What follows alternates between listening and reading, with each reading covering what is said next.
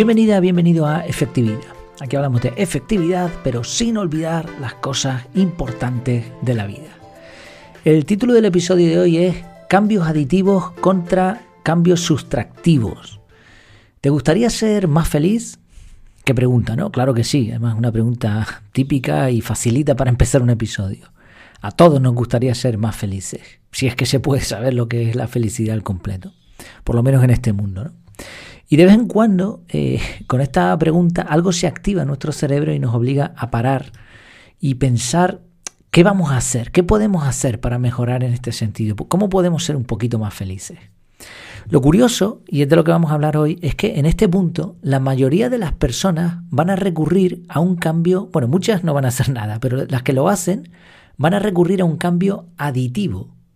Y según algunas investigaciones, esta no es la mejor idea. Pero empezamos por el principio. ¿Qué son los cambios aditivos y qué son los cambios sustractivos? La idea es muy, es muy sencilla de entender. Hay dos tipos de cambios. Los aditivos que son que suman, adicionan. Por ejemplo, quiero ser más feliz y por lo tanto me compro un coche. O ya tengo un coche, quiero ser más feliz, me compro un coche más caro. O hago más deporte, o estudio más. Sobre todo, casi siempre son mm, cosas físicas, pero también puede ser en pues mira, quiero tener más fama, quiero tener más estudios, quiero saber más, quiero más, más, más, más, aditivo. Pero luego están los cambios sustractivos, que obviamente es lo contrario, cambios que restan. Por ejemplo, quiero ser más feliz y por lo tanto quito algún objeto. O dejo de hacer esto que no me está gustando. O dejo de realizar una tarea o dedico menos tiempo o energía a esa tarea. Es como si tuvieses una cesta de la compra, estás en el supermercado y tú puedes meter más cosas o devolver parte de lo que llevaba. Y lo curioso del tema es que de forma predeterminada, según algunos estudios, pondré el enlace en el artículo, recurrimos a los cambios aditivos para mejorar nuestra felicidad. Sin embargo, son los cambios sustractivos los que nos impulsan con más fuerza a sentirnos mejor. ¿Por qué sucede esto? Aquí viene la explicación poco técnica, pero no te asustes que no, que se entiende muy bien. En primer lugar, es muy difícil percibir los beneficios o perjuicios de un cambio aditivo. Quiere decir, decimos sí alegremente pensando que podremos con eso, podremos estudiar más, podremos hacer más deporte, podremos tener más amigos, podremos tener un coche más caro. Pero a la larga, y sobre todo cuando son pequeños cambios, esa, la acumulación de pequeños cambios nos va a restar tiempo y energía. Sobre todo en los pequeños cambios donde no somos capaces de percibir el peso que van a tener. Porque en uno grande sí, o sea, yo me voy a cambiar de casa, quiero una casa más grande porque quiero ser más feliz y por lo tanto sé muy bien lo que va a ocurrir, o más o menos. No lo podemos percibir del todo, pero obviamente sé lo que va a ocurrir cuando me compre una casa más grande. Pero si tomo muchas pequeñas decisiones, no sé lo que va a ocurrir. Un ejemplo es nuestra agenda.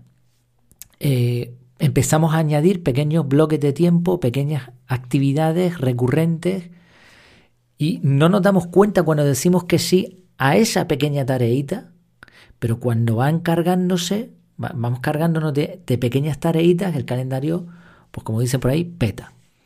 A esto hay que añadir el efecto crisis. Como ya vamos sobrecargados, cualquier pequeño terremoto en nuestra vida desbarata todos los planes.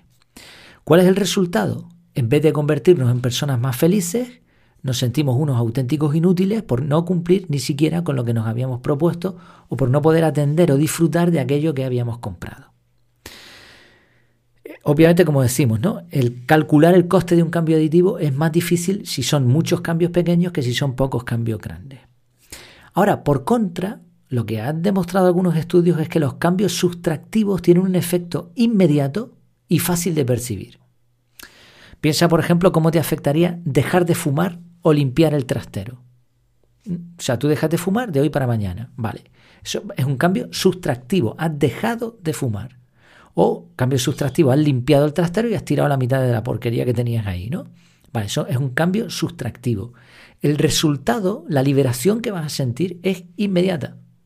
¿Qué diferencia, no? Cambio sustractivo, cambio aditivo. Pero además, este, este, efecto inmediato tampoco se da en los cambios aditivos. Tú te compras un coche y tienes una falsa sensación rápida en el momento de que te sientes mejor.